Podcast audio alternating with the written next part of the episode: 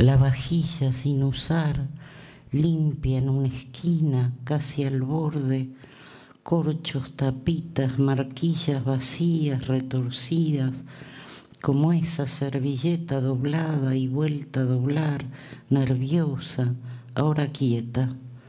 Respirar lo que queda del aire de esa fiesta, humo, el cielo afuera, otro aire afuera, pero lavar la mesa lista.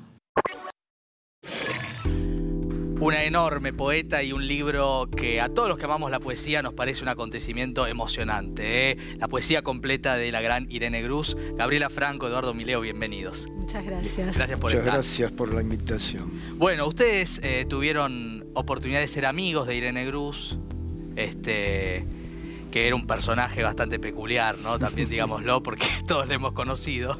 Eh, pero una poeta que uno abre al azar cualquier y hay una experiencia eh, que es sensorial también, ¿no? Me, me permito decir esto para escucharlos a ustedes. Eh, ¿Qué les pasó a este trabajo eh, tener que transitarlo, que es un privilegio, me imagino, ¿no? Totalmente, sí. Sí, bueno, mira, en principio lo de la persona muy peculiar, eh, digamos, en general muchos tienen la idea de este, Irene como una persona así muy, este, como te diría, rebelde, que este, es Irreverente. combativa, irreverente, que producía, digamos, este, momentos así incómodos.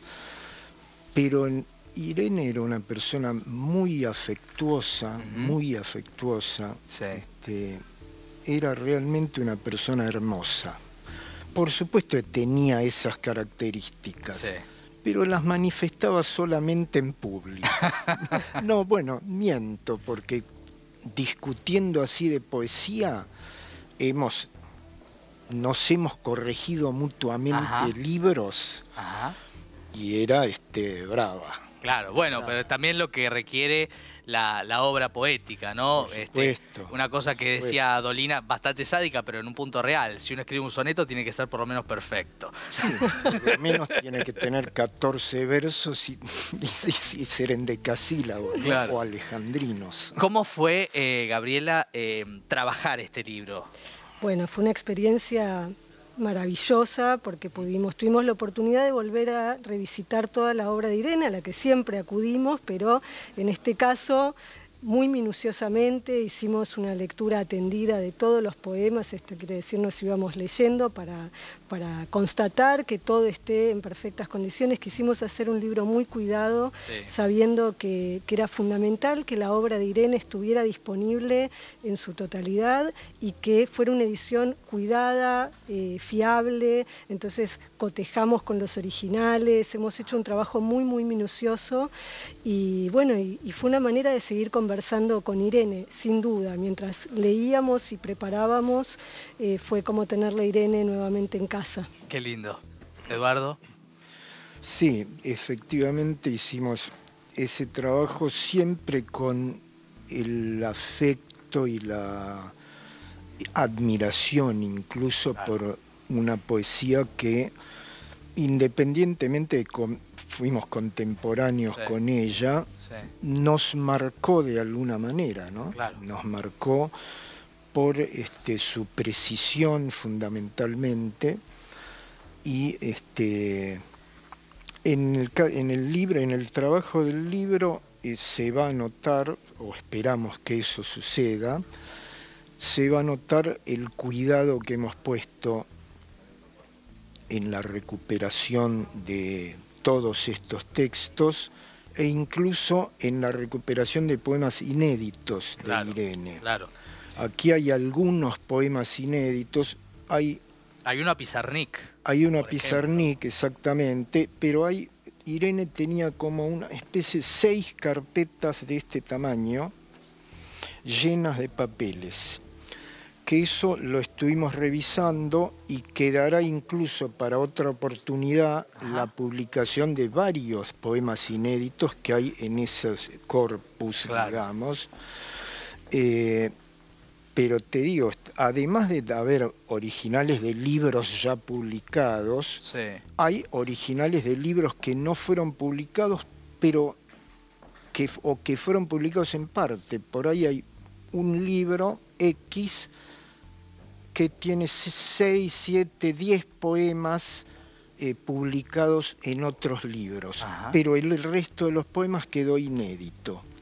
Y así hay un montón de poemas este, en esas cajas que permanecen inéditos y que, digamos, merecerían la publicación, digamos. Claro, indudablemente. Em, y, además con lo que significa. ¿Te gustaría, Gabriela, leer el poema Alejandra Pizarnik, te parece? Sí, cómo no. Porque me parece que es un, es un puente que el público, antes de comprar el libro, ya que no estaba seguro y no estaba diciendo a ver qué librería está abierta a seis y cuarto, con esto me parece que se convence. Sin duda, y sé que, Irene apreciaba muchísimo la poesía de, Alejandra Pizarnik, y este es uno de los poemas inéditos, fechado en 1972. Mira. A Alejandra Pizarnik, a su silencio. Yo no conozco las lilas, conozco un espejo parecido al tuyo, paredes donde nos miramos. Conozco a tus muertos, porque yo los sigo matando, pero no sé cómo es el cuarto oscuro, callado de las lilas. ¿Cómo será tu silencio ahora? ¿Qué color va a matar tu enorme silencio? Wow. Impresionante, ¿eh? Sí, con esa precisión de Irene. Sí, un poema breve pero demoledor. Sí. Contundente. No es, eh, es cercano a la muerte, al suicidio de Pizarnik, ¿no? Eh, claro. En el 72 creo se suicidó. Por eso, y esto es del 72. en ese mismo Claro, o sea que tiene la carga... tiene la carga emocional del momento. Es, es, de... te eriza la piel. Sí, sí. Eh, ¿Se emocionaron ustedes haciéndolo? ¿Lloraron? Sí, por supuesto que sí. Hay algunos poemas que siempre tocan en el corazón y además esos momentos que se creaban en esto de estar revisitando toda la obra, de encontrarnos con sus papeles, de encontrarnos con sus fotos. Eh, bueno. De escucharla leer eso mismo en voz alta. Qué maravilla, ¿no? Em, ¿cómo, la definirían a ella como poeta? Para alguien que nunca la leyó y dice, bueno, ¿quién es Irene Gruz? ¿No? Porque uno, de pronto, cuando uno admira una obra, dice, bueno, ¿quién no va a saber? Pero sí. Susana Villalba dice algo muy lindo en el prólogo que la llama una poeta del acontecimiento. Y cómo logra sacar de lo cotidiano eh, algo que no es lo cotidiano, sino casi una filosofía. Y me parece que esa es una definición posible y también creo que es una, una poeta de la contradicción eh, en todos los sentidos, ¿no? Eh, en, la medida en que ella se atreve a contradecirse a sí misma, porque es alguien que todo el tiempo se vuelve a pensar y vuelve a pensar eh, el lenguaje y sus poemas, y también por esto mismo que decíamos al principio, de esa personalidad tal vez irreverente, pero que sobre todo quería poner siempre a discutir, siempre contradecir para crear una realidad nueva o para ver los posibles eh, o cuál es, cuál es esa mitad de la verdad a la que podemos acceder. Total. Bueno, y sí, perdón, Eduardo. No, quería agregar que ella misma, hablando esto del poesía del acontecimiento, que algunos hablan de que es una poeta de lo cotidiano, pero ella tenía una frase muy típica y que la decía varias veces, que era que el poeta tiene que torcer la anécdota. A ver. Es decir, esto que la poesía de lo cotidiano, lavar la ropa, sí. lavar la, comida, como ella tiene varios Exactamente. Eso tiene que aparecer recreado. No ah. puede ser que yo diga estoy lavando la ropa y nada más. Claro. Eso se tiene que transfigurar en otra cosa. Eso es torcer la anécdota. Que la anécdota no sea lo que sucedió, que sea lo que uno imagina que sucedió.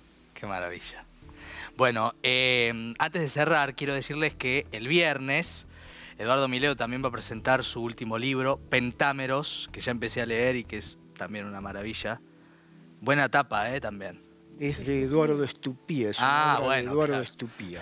no sabía, pero bueno, me alegra seguir valorando Estupía. Muy generoso Eduardo, sí, como siempre. Contanos de la presentación para, para el público que quiera sumarse, por favor. Bueno, es el viernes que viene, 10 de diciembre a las 18.30, Sí. en un café, llamémosle literario, que se llama Hasta Trilce. Eh, en Masa 177, ¿no? 177, exactamente. Divino lugar. Va a estar Susana. Y Va a estar Susana van a Villalba. presentar Javier Cofreses, que es el editor, y Susana. Villalba, que digamos va a preparar seguramente un texto para presentar el libro. A los dos muchas gracias y gracias por este libro. Bueno, Bueno, muchas gracias muchas a vos, gracias Maxi, por difundirlo. Un placer. Bueno, vamos a poner a, a Irene Cruz a pleno, si puede ser, para eh, meternos en la lectura final, que bueno, me da un poco de calor hacerla yo, pero la voy a hacer porque es el pase, parte de lo que es eh, siempre.